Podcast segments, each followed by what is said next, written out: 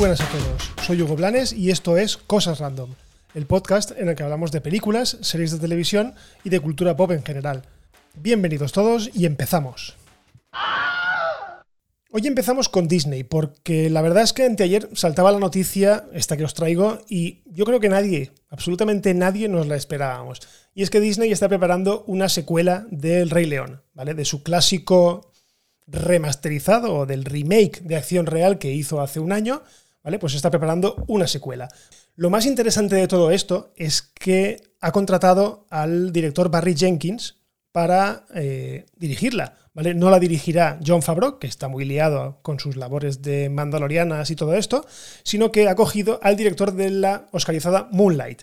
¿vale? Esto la verdad es que es toda una sorpresa porque al último que me esperaba yo en una película de animación, o de animación o de, o de acción real de, animación, es a Barry Jenkins. Pero bueno, eh, el tema está en que primero se estaba especulando si sería una secuela, más tarde empezó a oírse el run run de si era una película un poco con la estructura del padrino. Ya sabéis, eh, digamos que la trama avanza, pero realiza muchos flashbacks para ver, eh, digamos, la juventud. En este caso sería la juventud de Mufasa. Al final, la noticia más o menos se confirmó que la secuela realmente iba a ser una precuela. Y yo me alegro. Yo me alegro. No sé si muchos me conoceréis, pero ya os digo que yo no soy muy fan de la, de la película de animación, de la, perdón, de la película, del remake de acción real que hicieron el año pasado. ¿vale? Yo salí del cine tremendamente decepcionado, básicamente porque la película era una copia plano a plano de mi adorada eh, película de animación, pero claro, los animales no tenían expresividad, no... A mí realmente no me gustó, me sacó mucho de la película el hecho de que, primera, primero, que fuera una copia exacta y segundo, que los animales pues se vieran pues como lo que son, animales. Lo que pasa es que, bueno, cuando son dibujos animados son más expresivos y cuando son eh, tan, tan, tan, tan, tan realistas, pues la verdad es que un animal no tiene esa capacidad de expresividad. Bien, a mí lo que me gusta de esta secuela, a bote pronto, es que si es una precuela, tendrán que inventarse una trama nueva, tendrán que inventarse una historia que probablemente pues, sea la historia de Mufasa cuando era joven, la historia de su rivalidad con Scar, su reinado, las cosas que pasaron. O sea, me parece que Disney tiene una oportunidad de oro para resalcirse un poco de la cagada, entre comillas, cagada, porque no nos olvidemos que esta película, la primera parte, recaudó más de mil millones de dólares y eso para Disney es un exitazo rotundo. Pero sí que es verdad que a la gente pues, no le gustó mucho la película. Lo que os digo, la acusaron mucho de demasiado igual que la original. En este caso, lo que os digo, tienen la oportunidad de oro para sacar una historia completamente original y realmente devolvernos la magia eh, del Rey León. De momento, evidentemente, no sabemos nada ni de reparto ni nada, simplemente sabemos que se está realizando y que va a ser una precuela, así que bueno, en el momento en el que sepamos algo, pues directamente os lo diremos por aquí. Y seguimos con Amazon porque hemos sabido que la serie del Señor de los Anillos ha vuelto a reanudar su rodaje tras el parón provocado por el COVID-19, ¿vale? Y es que desde marzo de este año no teníamos eh, ninguna noticia. Evidentemente ha sucedido todo este parón mundial en el que todo se ha detenido, ¿vale? Pero parece que eh, gracias a que en Nueva Zelanda las cosas se están haciendo muy muy bien y se han hecho muy muy bien en términos de desescalada y en términos de volver a la nueva normalidad, bueno, pues parece que pueden volver a trabajar con total seguridad. De hecho, sabemos que el director Juan Antonio Bayona ya está allí trabajando a pleno rendimiento. Recordemos que Juan Antonio Bayona, el director español, es el encargado de dirigir los dos primeros episodios de la serie, ¿vale? Y bueno, para tranquilizar a los fans, eh, los responsables de la serie han dicho que bueno, que durante el parón de provocado por el coronavirus, han estado eh, escribiendo y trabajando en los guiones de la segunda temporada. O sea que la primera la tienen clara ya y van a por la segunda. Vamos, que estos tienen clarísimo que la serie va a ser un pelotazo, vamos, como la copa de un pino. Y por cierto, ¿qué sabemos del argumento de la serie? Porque, bueno, hasta ahora la verdad es que Amazon ha ido soltando pequeñas perlas, pero no está del todo claro eh, cuál va a ser el argumento de la, de la serie. Bueno, El Señor de los Anillos lo que sabemos es que, bueno, primero, va a ser una de las series más importantes de Amazon, si no la más importante, ¿vale? Tanto es así que la producción está siendo supervisada por la Tolkien State, que es la sociedad que vela por la continuidad y por que se respete el canon establecido por J.R.R. Tolkien, por el, directo, por, el, por el escritor, ¿vale? La serie se supone que se ambientará en la segunda edad de la Tierra Media, que esto para quienes os suene a chino, digamos que es cuando Sauron, el malo del Señor de los Anillos, da inicio a su cruzada para controlar la Tierra Media, ¿vale? O sea que nos va a contar el ascenso de Sauron como un elfo oscuro hasta que se convierte en ese ente y en ese ser superpoderoso. La serie se sitúa muchos años antes de los sucesos ocurridos en la Comunidad del Anillo, la primera película de la trilogía dirigida por Peter Jackson y estrenada en 2001. Según el propio Juan Antonio Bayona, Tolkien creó una de las historias más extraordinarias e inspiradoras de todos los tiempos.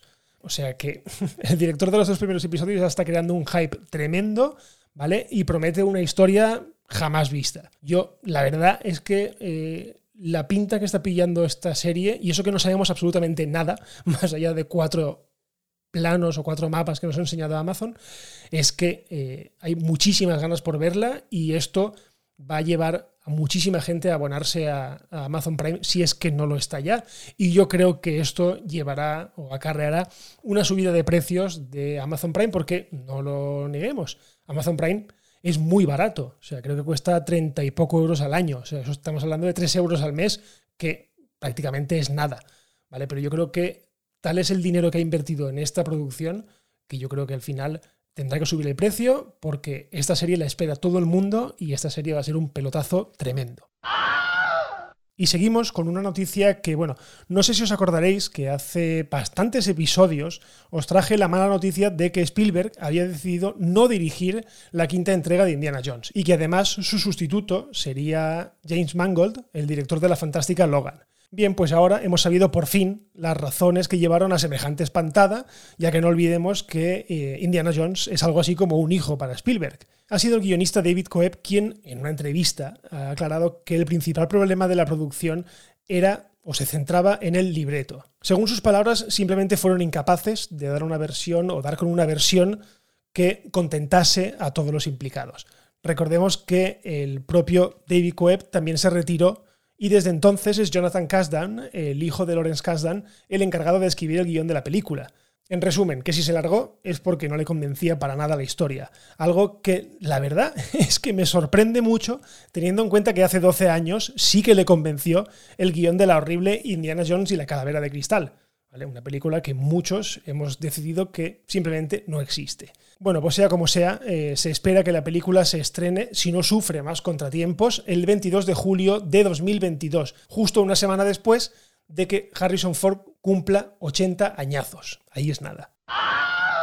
Y ahora volvemos otra vez a Disney porque la verdad es que esta noticia la anunciado hace relativamente poco y es que acaba de sacar una característica, la verdad es que muy interesante, eso sí, de momento solo en Estados Unidos, ¿vale? Se trata de Group Watch, que es una función que permitirá ver películas y series en grupo, ¿vale? Eso sí, cada uno en su casa con su cuenta de Disney, pero podéis quedar, o sea, la gente podrá quedar vía la aplicación y empezar todos al mismo tiempo una película o una serie e ir comentándola en directo. Esto la verdad es que estas funciones sociales, la verdad es que están muy bien, sobre todo de cara a estos tiempos en los que estamos todos confinados y los que no podemos quedar con mucha gente para ver cosas. Bueno, pues si os apetece en un futuro ver el Mandaloriano con más gente o ver una película de Disney o lo que sea, pues directamente usáis esta aplicación cuando salga en España, claro, y podéis comentar, podéis yo creo que incluso podréis hablar entre vosotros mediante la aplicación del móvil, pero no sé, lo veo, lo veo algo muy interesante de cara a lo que os digo, a que vivimos unos tiempos en los que, bueno, la sociabilidad se está viendo bastante reducida, al menos de manera presencial. Y termino con una rectificación, porque en el episodio anterior os enumeré todas las series del universo cinematográfico de Marvel que están actualmente en el horno, y se me olvidó la que quizás para mí es la más interesante de todas. Esa serie es What If, una serie de animación que jugará con el qué hubiera pasado si, por ejemplo, con eh, a Peggy Carter, imaginaos que a Peggy Carter le hubiese inyectado el suero del super soldado en lugar de a Steve Rogers, ¿vale? Directamente, ella hubiese sido la capitana algo, la capitana Britannia o la capitana América, lo que sea, ¿vale? La verdad es que es un concepto que está muy explotado en el mundo de los cómics, pero que me parece súper interesante verlo aplicado dentro del universo de las películas. En este caso, sí que es verdad, como una serie eh, de animación, pero lo más interesante de todo también es que, según tengo entendido, los actores originales prestarán sus propias voces a los personajes animados. O sea, que Steve Rogers, o sea, perdón, que Chris Evans volverá a ponerle la voz al Capitán América o a Steve Rogers en este caso. Eh, Robert Downey Jr. le pondrá su voz a Tony Stark y así, bueno, pues con todos. La verdad es que es una serie que se me había olvidado porque sí que es verdad que nos hemos centrado mucho la atención en todas estas que están retrasándose, como la de Falcon, como la de WandaVision, y esta, particularmente esta, le tengo muchísimas ganas porque es darle una vuelta a todo el universo cinematográfico y ver, bueno, eso, qué cosas hubieran pasado si determinados hechos no se hubiesen producido o se hubiesen producido de otra manera. Así que bueno, otra de estas series a apuntar y a ver, vamos, automáticamente cuando la saquen. Bueno, y hasta aquí un nuevo episodio de Cosas Random. Un episodio que, por cierto, ha sido grabado el Día Internacional del Podcast o del Podcasting.